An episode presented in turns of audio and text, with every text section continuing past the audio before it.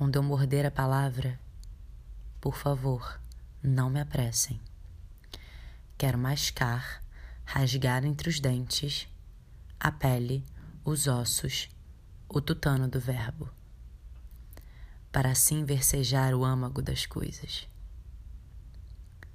Quando o meu olhar se perder no nada, por favor, não me despertem. Quero reter, no adentro da íris, a menor sombra do ínfimo movimento. Quando meus pés abrandarem na marcha, por favor, não me forcem. Caminhar para quê?